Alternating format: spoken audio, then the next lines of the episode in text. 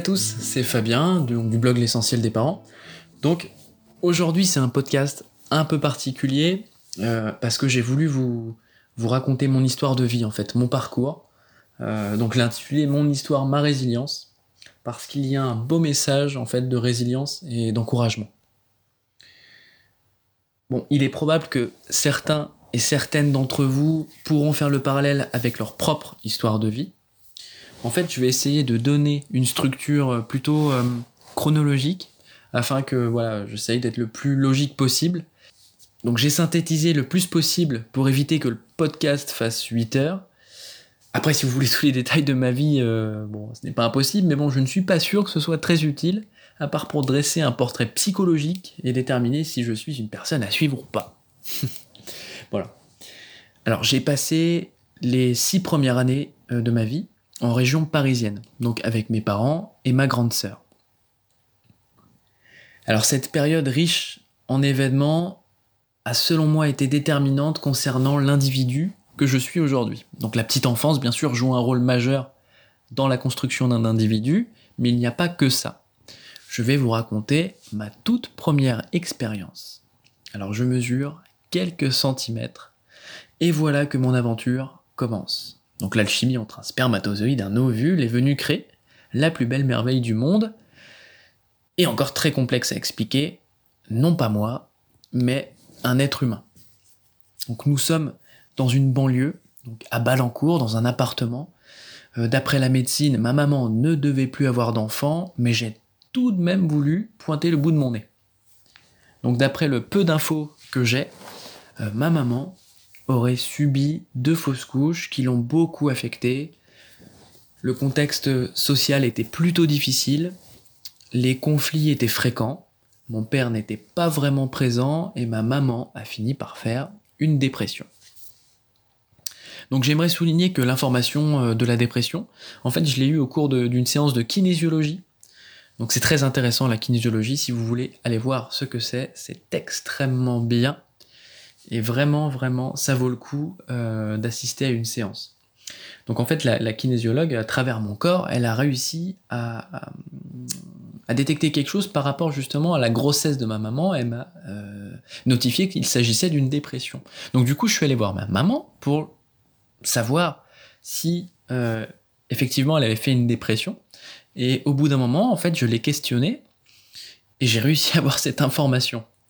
Donc elle m'a bien confirmé qu'elle avait euh, eu une petite déprime. Donc bon, voilà. Elle m'a ajouté qu'elle était extrêmement stressée et que ça n'a pas été une période simple. Car mes parents ont eux aussi un lourd passé avec leur lot de blessures, de traumatismes, alors d'ailleurs, nous, euh, portons euh, le fardeau de nombreuses générations. Ils ont été au mieux de ce qu'ils pouvaient. Et malgré tout ça, j'ai beaucoup d'affection et d'amour pour eux. Donc voilà, je grandis dans ce cadre familial. Puis, à l'âge de 3-4 ans, je me suis mis à faire ce que l'on appelle des spasmes du sanglot.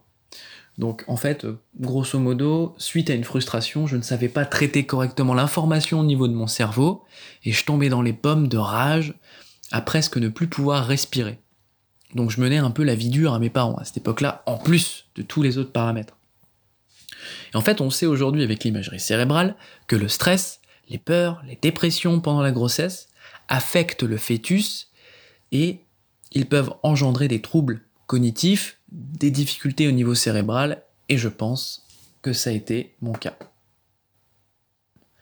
Donc, c'était tellement intense, en fait, mes crises, que, que j'ai dû voir quelques spécialistes, ils avaient peur que mon cerveau soit affecté.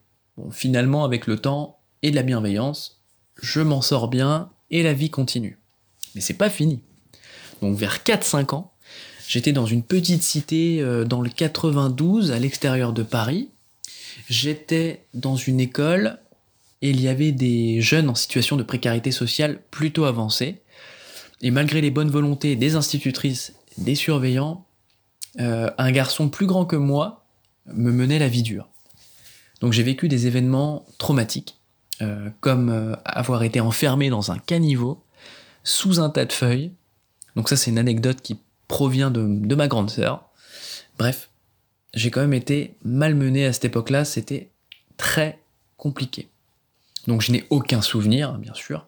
Ce que je me souviens juste d'une chose, c'est que j'étais très gentil et que j'espérais que la situation change. Donc je donnais même des bonbons euh, pour avoir des copains et même aux persécuteurs en espérant que tout s'arrange. Bon, ça n'a pas été le cas. Donc euh, fuyons. À l'âge de 6 ans, mes parents décident de revenir en Bretagne parce que ça devenait difficile sur tous les plans. Et je suis bien content que l'on soit revenu en Bretagne. Donc on va sauter une étape, là, hop, je me retrouve en CM1. Donc en CM1, nous déménageons et nous, nous installons dans un milieu euh, bien rural, hein, où la plupart des enfants étaient fils ou filles euh, d'agriculteurs. Et euh, je ne critique pas, hein, aucun problème. je finis par redoubler ma CM1, c'est juste pour vous donner des, éléments un peu contextuels. Au vu de mes faibles résultats, je redouble. Bon, les changements dus euh, au déménagement ont dû me bousculer probablement. Donc, les conflits entre mes parents sont quotidiens, donc ça je m'en souviens, c'était vraiment euh, compliqué, et particulier pour un enfant de mon âge. Euh, mes parents souffrent beaucoup à cette époque. le sujet du divorce est souvent évoqué, la fameuse question tu veux aller avec papa ou tu veux aller avec maman est lâchée. Moi évidemment je voulais les deux. L'amour est inconditionnel, à cet âge-là et aujourd'hui encore. J'arrive à cultiver encore cet amour. Alors mes parents me semblaient indisponibles en fait, psychiquement, trop préoccupés par leurs problèmes. Mon père avait de grandes difficultés à gérer ses émotions et ma mère s'enfermait un peu dans la culpabilité, la peur et le désespoir.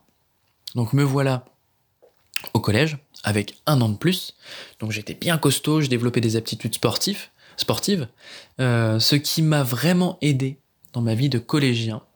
Donc j'ai été un élève moyen en fait tout au long de ma scolarité. J'avais beaucoup de peur, d'incertitude, peu d'estime, avec très peu de confiance en moi, voilà. Bon, j'ai pas développé de phobie scolaire, mais pas loin. Euh, les contrôles, c'est les contrôles et les évaluations, ça m'angoissait terriblement. C'était vraiment horrible. J'avais mal au ventre. D'ailleurs, j'arrivais pas à réviser. Si je révisais euh, juste avant le contrôle, voilà, avec euh, l'adrénaline et, et, le stress. Donc, en fait, j'avais, je, n'ai pas appris à aimer l'école. Je faisais des blocages sur certaines matières. Je m'auto-persuadais que j'étais mauvais, que j'étais bête. Et ne voulant pas passer pour un idiot, eh ben, je souhaitais aller en filière générale comme tout le monde. Donc je réussis mon brevet, euh, mon brevet des collèges, avec des résultats euh, un peu faibles. Donc j'étais autour de 12, je crois, un truc comme ça. Alors, euh, les professeurs me disent, bah, ce serait bien que tu redoubles éventuellement pour pouvoir euh, améliorer tes résultats et aller en filière euh, générale, parce que là, c'est trop faible. Donc mes parents qui, bon, écoutent attentivement les professeurs et, n'ont pas de, regard critique plus que ça, on s'est mis d'accord qu'il fallait que je redouble. Donc j'ai redoublé. Et la deuxième année, n'a absolument pas été plus concluante, ce qui ajoute un autre élément négatif dans la confiance en soi parce que je me retrouve avec deux ans d'avance. En plus, je suis du mois de janvier, donc du coup, ça rajoute une couche. Bon, bref, là, euh, c'est un peu, c'est un peu, difficile. Donc, je finis malgré tout par aller en filière professionnelle. voilà, j'ai choisi un peu, pas par hasard, mais, mais presque. Donc, je m'oriente dans les métiers du social. Donc ma maman euh, travaille dans le social. Donc moi je passe, voilà, je fais un BEP, carrière sanitaire et sociale, je fais ensuite un bac pro, toujours dans le social. Voilà pour mes, pour mes études. Et cette adolescence, je l'ai passée euh, la majeure partie du temps dans ma chambre, à jouer aux jeux vidéo. Voilà, je sortais pour faire du sport, voilà, pour sculpter ce, un corps d'athlète me servant de carapace et de protection contre ce monde qui me faisait peur. Mais bon, ça, je le dis avec le recul, parce qu'à l'époque, j'étais en plein dedans, donc il n'y avait pas de. Il avait pas cette conscience, en fait, euh, posée. Donc voilà, j'ai été très bon en sport, j'ai eu une période de, de, gloire à ce niveau-là. Et donc, confronté à la réalité, je me suis tourné vers moi, je suis devenu un peu euh, égocentrique. et égoïste en fait. Parce que vu qu'on a peur des autres, et qu'on a peur un peu de la vie, eh ben on se, tourne vers soi, et c'est un petit peu un processus logique. Donc j'ai fini, après tout ça, voilà, je savais pas par où, euh, professionnellement, je savais pas où m'orienter. Euh, j'ai mon grand-père qui a fait l'armée, mon père qui, euh, qui m'a qui m'a proposé plusieurs pistes hein, et notamment celle de la police et celle de la police j'ai plutôt bien accroché et je me suis dit ah ouais c'est vrai que ça pourrait être intéressant euh, bah c'est certainement en relation avec les besoins fondamentaux de l'être humain euh, avec le besoin de sécurité d'appartenance d'estime et de réalisation la police me semblait être le bon choix donc du coup je fais le concours je le réussis et je passe un an à l'école de police donc c'est une belle expérience plutôt stressante euh, mais pour gonfler l'ego, c'est pas mal. Donc je suis affecté dans une, dans une ville de ma région, en brigade de nuit, dans une équipe solidaire et plutôt bienveillante. Donc j'ai un grand cœur, mais je me laisse emporter un peu par, euh, par l'adrénaline, par l'envie d'attraper les voleurs, les délinquants, parfois même en utilisant la force, des clés d'étranglement, bon après les clés d'étranglement, etc. C'est seulement dans les situations où ça devenait dangereux pour la personne ou pour nous-mêmes. Donc au bout d'un certain temps, approximativement deux ans, j'ai commencé à perdre progressivement ma sensibilité à force de voir euh, bah, tant de difficultés sociales, parce que je pense avoir vu euh, ce qu'il y a de plus atroce chez l'être humain, et en plus la nuit, c'est franchement des difficultés sociales conséquentes, conséquentes, et beaucoup euh, d'interventions sont liées à l'alcool. Voilà. Donc finalement, avec le recul, c'est plutôt normal d'entrer dans ce processus. Alors cette période fut la plus difficile pour moi. Je vais pas rentrer dans les détails, mais, mais ma vie de couple devenait chaotique. Mes parents sombraient dans des polyaddictions, quelques difficultés financières. J'avais repéré un collègue de travail qui n'allait pas bien. J'essayais de l'aider en lui donnant du temps hors du travail. À l'époque, c'était tellement lourd et difficile que mon cerveau s'est mis en mode off, stand-by. Plus grand chose qui se passait. Je n'arrivais plus à avoir d'émotion. Je, n'étais ni triste, ni malheureux. Je précise que j'avais aucune euh, idée suicidaire, hein. mais j'avais juste perdu le goût des choses. Voilà, j'étais un peu. euh, je vagabondais, quoi. Euh, Un mort-vivant. euh, c'était un peu particulier comme sensation. Donc ça a duré quelques mois. Et ce collègue finit par mettre fin à ses jours dans le commissariat. Là, soit je sombrais un peu plus, soit il se passait quelque chose de différent. Et il s'est passé quelque chose de différent et d'assez incroyable finalement. J'ai eu comme un électrochoc. Bon, je me suis séparé de ma copine, j'ai euh, j'ai changé beaucoup de choses dans ma vie, et ça a commencé par beaucoup de pleurs. Beaucoup, beaucoup, beaucoup de pleurs. C'est un peu comme si j'avais pas pleuré depuis, euh, des années, et puis que là, j'avais tout lâché, quoi. Tout lâché en une nuit. Et je me suis réveillé avec une compréhension et une conscience totalement différentes. J'avais un amour infini pour, euh, pour l'être humain, pour, pour moi-même, j'avais envie d'aider, j'avais envie de contribuer. Bon, là, je, je pourrais pas vous expliquer ce processus, mais en tout cas, c'était le cas. Donc j'ai commencé à philosopher, à écrire, à lire, à observer intensément mon environnement. Donc déjà là, il y a une grande transformation qui s'est mise en place. Mon comportement avait totalement changé. Je n'avais quasiment plus eu à utiliser la force sur les interventions. Je montrais une énorme bienveillance envers mes collègues, envers les auteurs, envers les victimes, en fait envers tout individu qui se présentait à moi finalement. J'ai même quelques années, je pourrais vous raconter plein d'anecdotes dans la police. Je me rappelle avoir euh, cuisiné un- une gamelle parce qu'en fait on mangeait vers euh, 1h du matin ou 2h du matin dans la nuit parce que je travaillais de nuit. Et il m'est arrivé euh, d'accueillir des personnes dans le commissariat, de leur donner euh, ma propre gamelle, euh, payer des cafés, euh, discuter, euh, etc. Bon. Et en fait, j'ai vraiment pris conscience que tous les problèmes que subisse l'être humain viennent d'une origine, bien sûr, et que qui, elle, est multifactorielle. Et en fait, ce qui m'a irrémédiablement amené à ne plus juger, à ne plus poser d'étiquette. Mon empathie, ma bienveillance se sont développées, ainsi que ma compréhension du monde. Et plus le temps avançait, et plus j'avais envie de changer de voie professionnelle. Alors bien qu'elle m'ait apporté tous ces changements incroyables finalement, donc je remercie même tout ça. J'avais tellement d'amour dans le cœur et de volonté d'apporter mon soutien à l'autre que je me suis tourné vers les publics en difficulté. Donc j'ai décidé d'être éducateur. Et donc je voulais désormais travailler sur les origines du problème et non plus sur leurs conséquences. Donc j'ai passé deux années d'études formidables, j'ai trouvé ma voie et j'ai été un excellent élève.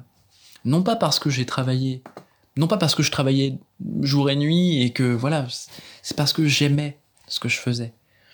Et en fait, j'ai compris que j'étais pas plus bête ou plus mauvais qu'un autre, c'est juste que voilà, il suffit d'aimer pour développer des capacités, de ne plus croire en ses difficultés, mais plutôt en ses vertus et en ses capacités qui sommeillent en chacun de nous voilà, ce potentiel en fait trop souvent englouti par les illusions, euh, entretenues en plus et défendues par les uns et par les autres.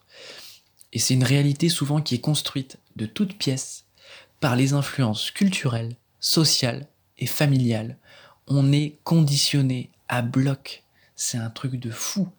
Si vous commencez un petit peu à prendre du recul et à voir tous vos conditionnements, vous apercevrez qu'ils sont nombreux et que souvent nous croyons à l'image que nous nous faisons de nous-mêmes. Et cette image, elle est erronée, elle est toujours erronée. Donc quand j'ai pris conscience de ça, ça a tout changé. Pour certains, en fait, ces réalités finissent par être plus vraies que nature, et l'esprit s'enferme et n'est plus en mesure de se libérer. Aujourd'hui, je remercie toutes mes difficultés, je remercie ma vie, la vie pour tout ce qu'elle m'a apporté. Je guéris encore mes blessures, mais voilà, je suis sur la bonne voie. Je suis même papa depuis moins d'un an. Aujourd'hui, j'exprime mon amour, je communique, j'adopte un positionnement bienveillant et compréhensif. Bon, je suis pas parfait, hein, on est d'accord, j'ai encore mes travers, euh, mes travers euh, un peu colériques de temps en temps. Euh, voilà, j'essaye de, trouver des moyens de rétablir l'équilibre en moi. Je travaille beaucoup sur l'ego. Donc l'ego, c'est aussi un sujet super intéressant à traiter. Je pense que je prendrai le temps de, faire quelque chose là-dessus. Et en fait, j'essaye de briser un peu tous les schémas qui se répètent de génération en génération. Voilà, je, communique beaucoup. Euh, c'est vraiment, c'est vraiment chouette, quoi. Alors, je tiens à continuer de partager et de contribuer à l'amélioration de cette société qui nous convient de moins en moins. Bon, un petit conseil, ouvrez votre cœur, votre conscience et aimez tout ce que vous pouvez. C'était mon histoire, ma résilience. Voilà, j'ai pas pu donner, plus de détails, mais voilà, je tenais à vous faire ce témoignage. Le podcast arrive à sa fin, j'espère que ça vous a plu, parce que j'ai encore beaucoup de choses à partager avec vous. Rejoignez-nous sur notre chaîne YouTube et sur les autres plateformes de podcast. Abonnez-vous à nos réseaux Facebook, Insta et Pinterest. Mais surtout, likez, partagez et exprimez-vous en commentaire ravi de vous répondre.